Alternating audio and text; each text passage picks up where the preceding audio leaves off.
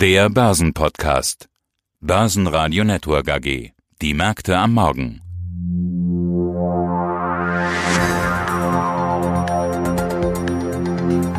Dienstagmorgen, 22. Oktober 2019. Brexit. Es bleibt spannend, aber alles ohne Gewehr. Dazu fragen wir heute auch Heiko Thieme. Heute haben wir für Sie auch im Programm Woche 7 im Trader Börsenspiel der Commerzbank. Zudem die Vermögensverwalter Uwe Eilers und Frank Benz, Jochen Stanzel von CMC und die Vorstände von Solutions und der Software AG. Übrigens, in dieser Berichtswoche werden 30% aller S&P-Firmen berichten. Es könnte also eine sehr spannende Börsenwoche geben. Der DAX erreichte am Montag fast schon 12.800 Punkte. Und das trotz Brexit-Chaos. Im Börsenradiostudio B heute Peter Heinrich. Den ersten Überblick nun von Andy Groß aus Stuttgart. Heute Brexit Day, naja, oder vielleicht auch nicht. Ich habe das Gefühl, es ist irgendwie so bei der Tagesschau, als wenn der Sprecher die Lottozahlen verliest und sagt, Brexit, alles ohne Gewehr.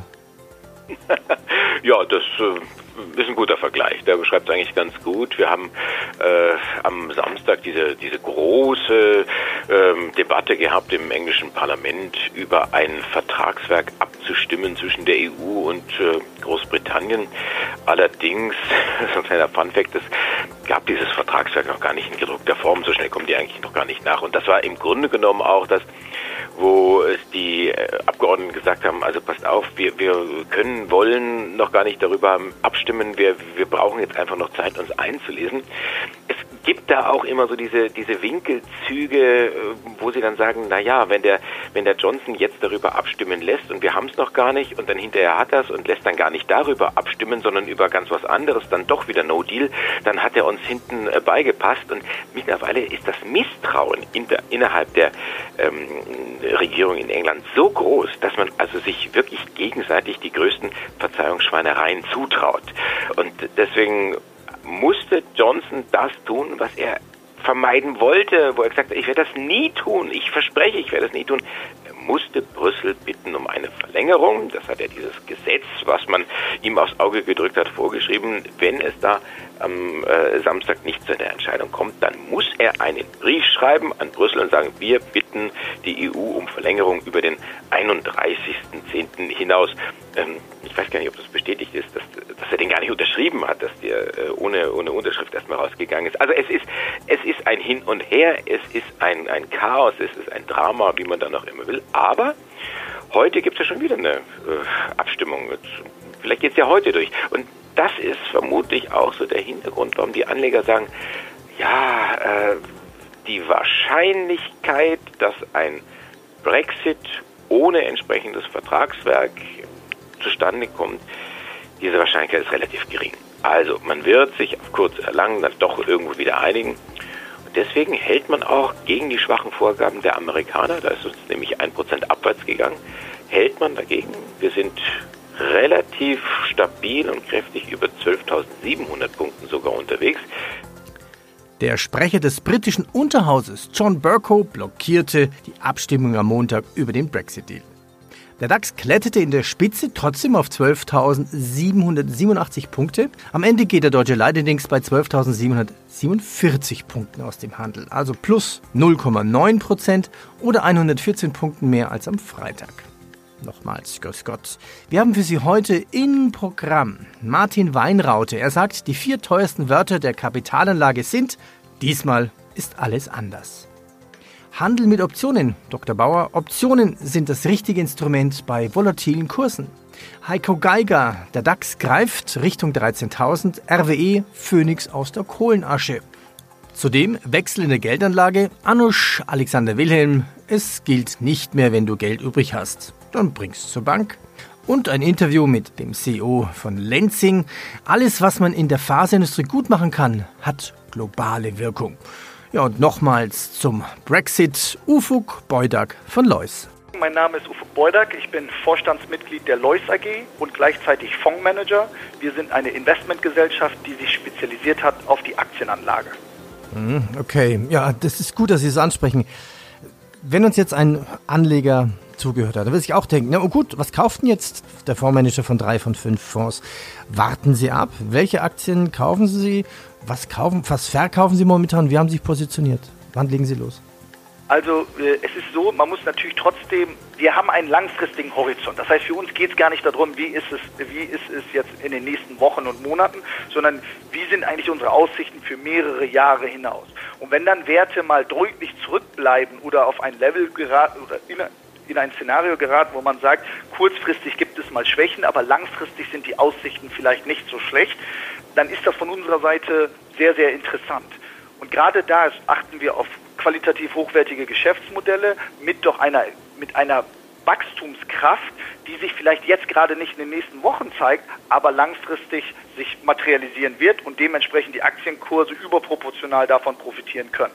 Weil das müssen wir ganz klar hier festhalten. Der Markt schaut nur auf die nächsten Wochen und Monate. Er, ihn interessiert es gar nicht, wie ist jetzt ein Wert Ende nächsten Jahres, sondern wie ist der Wert Ende diesen Jahres. Und dementsprechend werden auch da nach unserer Meinung Allokationsentscheidungen oder Fehler, Fehlentscheidungen getroffen, die dafür sorgen, dass wenn man einen langfristigen, eher antizyklischen Horizont hat, sehr signifikante Rendite erwirtschaften kann. Das ist nichts für schwache Nerven, da, da muss man auch einiges aushalten müssen. Allerdings ist das nach unserer Meinung ein probater Weg, hohe Renditen erwirtschaften zu können. Und wenn wir über Einzeltitel sprechen wollen, da ist beispielsweise im Luxusgüterbereich gibt es ein, zwei Dinge, die jetzt verfallen sind aufgrund der Hongkong-Unruhen oder auch gewissermaßen Sorgen, dass, dass der chinesische Konsum sinken wird. Da ist eine Kering zu nennen, der zweitgrößte Luxusgüterhersteller der Welt mit Marken wie Gucci oder Bottega Veneta, die vielleicht den meisten Leuten was sagen werden mit einem signifikanten Abschlag zum Beispiel zu den Platzhirschen LVMH notieren, obwohl ihre, Nach obwohl ihre Ertragskraft nachhaltig gesteigert ist über die letzten Jahre und sehr viel Geld in, in die Markenbildung investiert wird. Der Wert ist mit sicherlich einem 30, 40-prozentigen Abschlag zu LVMH gehandelt. Wir denken, das ist signifikant oder ein signifikanter Abschlag, der sich über die nächsten Jahre doch eher senken sollte. Und daher haben wir so eine Kering jetzt in dieser Phase neu ins Portfolio aufgenommen. Wirecard. Ja, und der Anleger steht mir in der Mitte und sagt, hm, wer hat jetzt recht? Wirecard oder die Financial Times Deutschland? Ist da was dran? Ja, wie soll man es lösen? Heute scheinen ja die Wirecard-Käufer gut gelaunt zu sein. Ja, das ist äh, wirklich so wie beim Tennis. Ne? Man, man sitzt da, schaut nach links, schaut nach rechts, so fliegen die Bälle hin und her und äh, der Mann mit dem gestärkten Kragen zwei Stunden später bei die Kehle durch. Nein, mal ganz im Ernst. Ähm, ich ich habe mir auch die Frage gestellt, warum tut sich Wirecard so schwer, jetzt tatsächlich hier extern, externe Prüfer an Bord zu nehmen und sagen, jetzt guckt euch das mal an, dann haben wir Ruhe. Und die Antwort, ja, die man immer wieder hört, ist die, äh, die sind sich einfach keiner Schuld bewusst. Sagen, das passt alles. Was, was sollen wir jetzt da Geld in die Hand nehmen und noch einen anderen äh, ja, Wirtschaftsprüfer reinzunehmen? Wir haben doch Ernst Young, die hier immer wieder den Haken hinsetzen und sagen, das äh, passt. Aber der Markt gibt einfach keine Ruhe und dann kommt da wieder so ein Artikel in der Financial Times, äh, wo die einen sagen, na, das ist doch irgendwie, äh, äh was weiß ich, alter Wein in neuen Schläuchen äh, und, und es sind noch keine neuen Erkenntnisse, aber der Markt ist so nervös und haut dann wieder drauf und die Aktie fällt wieder in sich zusammen und äh, so es dann hin und her. Also auch übers Wochenende hat man sich da sehr schwer getan. Da gab es mal die Meldung, jawohl, sie holen sich jetzt jemand externen, dann wieder nein, was soll das, wir wollen es jetzt doch nicht. Aber die Meldung des Tages heute zu Wochenbeginn ist mit äh, der Wirtschaftsprüfungsgesellschaft KPMG will man jetzt Ruhe reinbringen, eine externe Prüfung hier äh, soll sich das Thema anschauen, diese Vorwürfe und dann hoffentlich, so zumindest der Wunsch von Wirecard, diese Vorwürfe aus dem Weg räumen. Die Wirecard-Aktie, die in den letzten Tagen relativ kräftig verloren hat und nicht mal das Thema Aktienrückkaufprogramm hat hier entsprechend helfen können. Heute legt sie zu, 8% geht es nach oben, DAX-Spitzenreiter, wir sind zur Mittagszeit bei 120,45 Euro. Mein Name ist Heiko Geiger von von Tobel. Ich leite dort den Zertifikatevertrieb für Privatanleger. Der DAX im Hoch. Heute zum Tag des Interviews bei fast 12.800. Mensch, wer hätte das im Sommer gedacht, oder? DAX, ja, greifbar die 13.000? Naja, ich glaube, wir haben vieles nicht gedacht, was dieses Jahr passiert ist und Realität geworden ist. Und wenn ich auch mit den Kunden spreche, die Anleger sind nach wie vor extrem verunsichert. So richtig Euphorie ist nicht da, aber nichtsdestotrotz, wir haben politische Börsen, wir haben jede Menge geopolitische Risiken. Es sieht ein bisschen aus, als ob die Konjunktur anfängt so langsam zu stottern und trotzdem scheint es den Börsianern relativ wenig zu interessieren und die Märkte werden weiter hochgetrieben. Hm, schon spannend. Ja, man müsste mal ein Produkt auf Tweet-Nachrichten rausbringen oder sowas, ne? Ja, Zertifikate auf Twitter gibt es ja jede Menge, aber auf den Nachrichtenflow bisher noch nicht. Wir haben ja schon viele Innovationen gebracht. Ich werde es mal in unsere Zertifikateküche mitnehmen. Vielleicht hat ja einer eine Idee. Okay. Ja, Sie sagten gerade, es ist überraschend, was alles passiert ist, was keiner gedacht hätte. Phönix aus der Asche, Wortspiel Phönix aus der Kohleasche. Welche Aktie meine ich? Ja, mit Sicherheit die RWE. Ja. RWE, der Gewinner auf der Ausbauseite für erneuerbare Energien. Wer hätte das vor kurzem gedacht? Wer hätte das gedacht? Ja, also da bin auch ich sprachlos. Es ist eine super interessante Entwicklung, die da vonstatten geht. Aber sicherlich, denke ich, haben wir natürlich auch hier einen sehr starken politischen Einfluss, also auch politische Börsen und dementsprechend, glaube ich, sind auch viele Anleger hier sicherlich auf dem falschen Fuß erwischt worden. Aber RWE ist mit Sicherheit ein Titel, den momentan sehr viele Marktteilnehmer im Fokus haben und sie wird gerade auch von zahlreichen Analysten auf die Kaufliste gesetzt. Von daher ist hier doch eine sehr beeindruckende Dynamik festzustellen. Nächste Geschichte, Osram. Ja, ohne AMS oder jetzt doch wieder? Ja, es gibt den zweiten Anlauf. Vergangene Woche, vielleicht erinnern Sie sich, hatten wir da noch berichtet über das Gerücht, dass AMS dran bleibt und sagt, na dann machen wir es eben nochmal. Man hat ja, wenn man nochmal so ein Übernahmeangebot abgibt, hat man zwei Möglichkeiten oder zwei Stellschrauben, an denen man drehen kann. Einmal ist die Höhe des Angebots und das andere ist die Mindestannahmeschwelle. Daran war es ja gescheitert. Die Mindestannahmeschwelle von 62,5 Prozent ist nicht erreicht worden und deswegen war der Deal geplatzt, das Übernahmeangebot hinfällig. Und letzte Woche haben wir schon gesagt, naja, mehr Geld auf den Tisch legen werden sie nicht. Es ist ohnehin ein relativ attraktives Angebot. Hier wird äh, die Osram mit äh, ja, Milliarden bewertet. Und so kam es dann jetzt auch. 41 Euro, das ist das alte Angebot im Prinzip, was man nochmal auf den Tisch legt, aber die Mindestannahmeschwelle wird deutlich gesenkt auf 55 Prozent. Wie gesagt, bislang waren es 62,5 und ja, jetzt rechnet äh, AMS damit zum Zuge zu kommen. Der Markt legt sich jetzt bei 40,02 Euro hin, bleibt also leicht unter den 41 und gibt leicht nach 0,3% Minus für Osram. Noch ein paar Empfehlungen von Analysten. Jeffries hebt das Kursziel für SAP von 138 auf 140 Euro bei.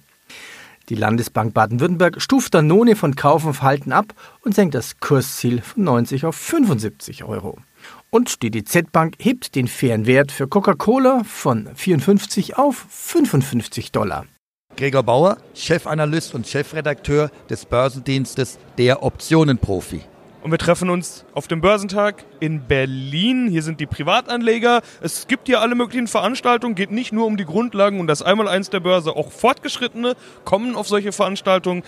Selbst professionelle oder semi-professionelle Trader sind hier vor Ort. Die finden natürlich auch ihre Themen hier. Es gibt eine eigene Trading-Bühne. Sie halten dort einen Vortrag und da geht es um Optionen. Der heißt Optionen einfach, sicher und gewinnbringend handeln. Die Investmenterfahrung ihres Lebens. Gewinne mit Optionen im Auf und Ab der Börse. Ich habe mich gefragt, an wen genau ist denn dieser Vortrag gerichtet? Sind das die Trader, die angesprochen werden sollen? Privatanleger? Auf wen ziehen Sie ab? Privatanleger, ganz genau. Und zwar Privatanleger, die einerseits traden wollen, die aber eben nicht im Intraday-Bereich hin und her traden wollen, sondern die risiko- und chancenorientiert quasi im Bereich, wir nennen das auch gern Swing Trading arbeiten. Das heißt, unsere Position, wir halten die paar Wochen, paar Monate und gehen dann entsprechend wieder raus auf und ab der Börse, das sehen wir ja gerade. Also ist das sowas wie die Marschroute der Stunde 2019 ist so volatil, gefühlt passiert total viel, aber alle paar Wochen sprechen wir trotzdem über die 12.000 im DAX. Die Marken kommen immer wieder 500 Punkte hoch, 500 Punkte runter. Was sind 500 Punkte in den heutigen Zeiten? Wer also Rendite will, der muss mit dem Auf und Ab umgehen können? Ja, absolut. weil Buy and Hold, wie Sie schon richtig sagten, die Schwankungen an den Märkten sind ja auch die Grundlage für Gewinne, darf man nicht vergessen. Mein Name ist Martin Weinrauter. Seit 25 Jahren bin ich Vermögensverwalter und Fondsmanager und es ist natürlich immer wieder neu eine interessante Spannung zwischen zwei völlig verschiedenen Arbeitsfeldern. Einmal das professionelle Management von Assets und einmal natürlich die Übersetzung all dieser Dinge, die an den Kapitalmärkten geschehen können, zu den privaten Kunden. Das macht den Reiz aus. Ja, das ist, ähm, das ist ja die richtige Philosophie. Sie sagten ja, warum kauft der eine zum falschen Zeitpunkt oder der andere verkauft zum falschen Zeitpunkt. Aber was ist denn der falsche Zeitpunkt? Kann ich den den richtigen jeweils finden? Die Fallstricke sind überall aufgespannt und sie sind so offensichtlich im Grunde genommen, dass es einen immer wieder wundert, warum man davon, was soll ich sagen, erwischt wird. Und äh, es ist ja auch spannend, welchen Weg wir selber genommen haben, denn uns selber erging es ja überhaupt nicht anders. Und der Schutzfaktor, diese Schutzmauer, die wir aufgezogen haben, ist eben quantitativ vorzugehen und zu sagen, wir unterlassen es mit unserer Meinungsfindung, Käufe und Verkäufe an den Börsen durchzuführen. Zwei Beispiele. Das eine ist einfach, ich höre es immer und immer wieder, wenn ich mit privaten Kunden rede, die selber an den Märkten aktiv sind, die sagen, Mensch, vom Gewinnmitnahme ist noch keiner gestorben. Wenn ich irgendwo 10% Gewinn habe, ist toll. Verkaufe ich, das nehme ich mit. Was ich mitgenommen habe, das kann mir keiner mehr wegnehmen. Aber der Gedanke ist natürlich nicht zu Ende gedacht, denn wenn ich verkauft habe, dann habe ich meine 10% mitgenommen und wenn dann der Markt weiter steigt, stehe ich da mit meinem Geld und überlege mir, tja, ich habe 10% Gewinn mitgenommen, aber wohin jetzt mit meinem Geld? Dann investiere ich irgendwo anders und dann wird es mir passieren, dass vielleicht diese Aktie nicht 10% steigt, sondern fällt. Und dann geht das Spiel auf der anderen Seite los. Ich mache Verluste. Ich sage mir, wenn diese Aktie ihr Geld mal wieder einbringt und ich kriege meinen Einstand wieder zurück, wenn ich das doch nur schaffen könnte, dass ich keinen Verlust hinnehmen muss, dann bringe ich mich einfach in Sicherheit, dann gehe ich raus. So, dann klappt es vielleicht mal. Die Aktie geht hoch, ich erreiche meinen Einstand, ich verkaufe und bin sofort wieder in der neuen Situation. Jetzt habe ich mein Geld wieder und was jetzt? Nur mal zwei kleine Fallstricke erläutert, die der Markt einfach aufspannt.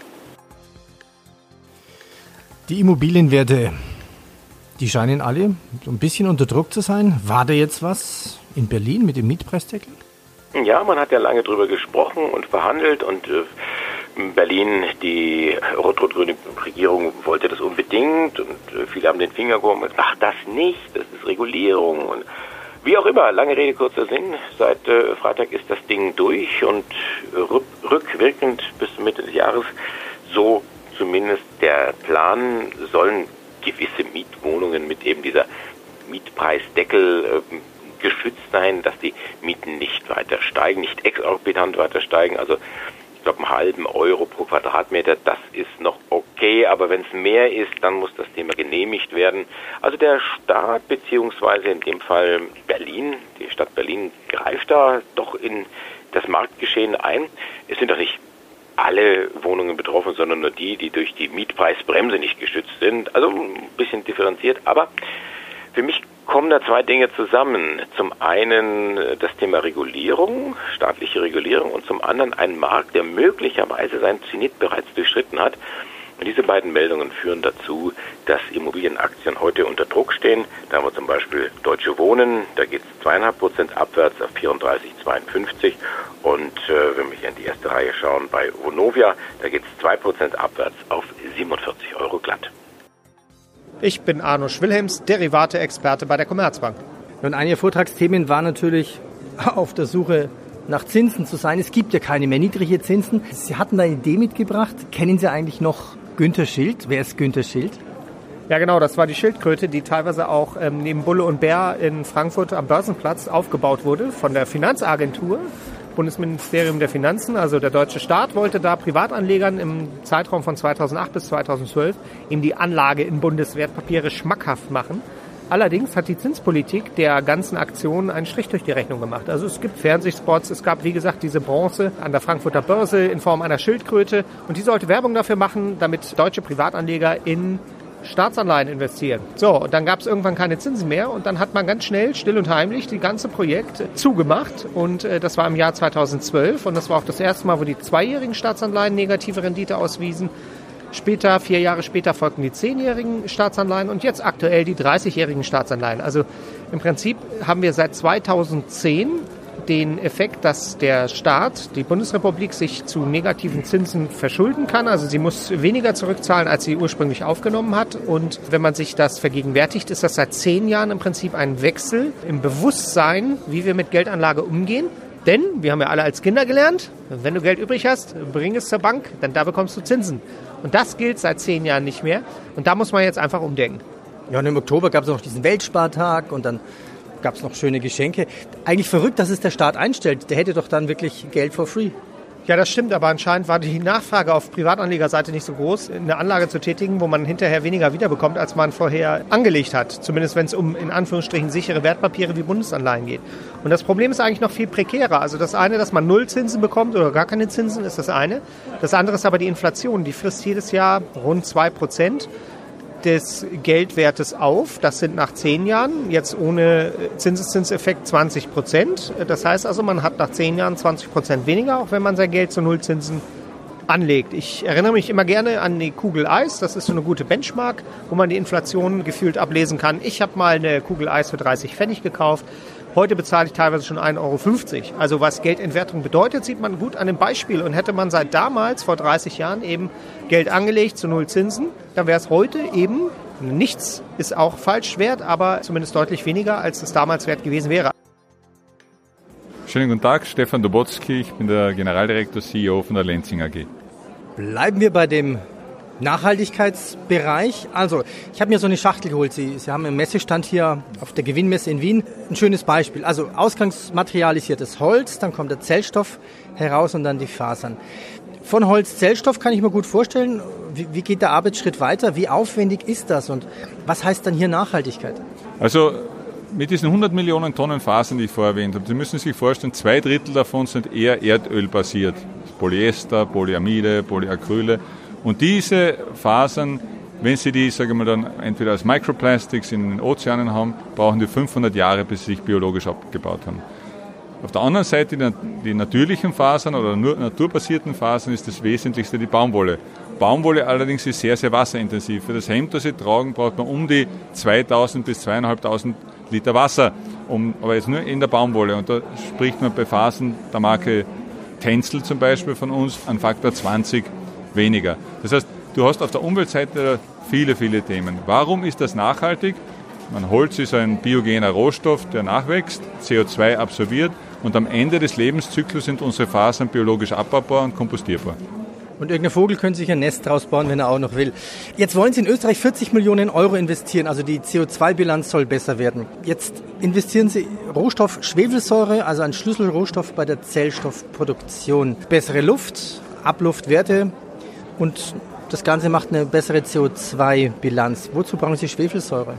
Im Endeffekt ist es wichtig, als Teil des Prozesses des Holzaufschlusses, aber auch in der Viskoseproduktion, braucht man eine Säure. Das geht es mehr um einen pH-Wert und die Schwefelsäure dient da gut dazu. Und was wir tun. Also ganz normal anorganischen Schwefel. Das ist einfach im Endeffekt, du nimmst Schwefel her oder in unserem Fall auch Schwefelabgase und die konvertieren wir über einen Spezialprozess in Schwefelsäure. Mhm. Und weil das eben auch ein exothermer Prozess ist, heißt das, dass wir Energie wieder produzieren und mit dieser Energie können wir Dampf machen und deswegen brauchen wir zum Schluss dann weniger ähm, fossile Brennstoffe. Und was investieren Sie jetzt da? Also wir investieren ganz konkret in eine Schwefelsäureherstellungsanlage, teilweise aus Schwefel, teilweise aus den Abgasen, die wir haben und damit einhergehend auch in einer großen Abluffaufbereitungsanlage. Börsenradio Network AG. Die Märkte am Morgen.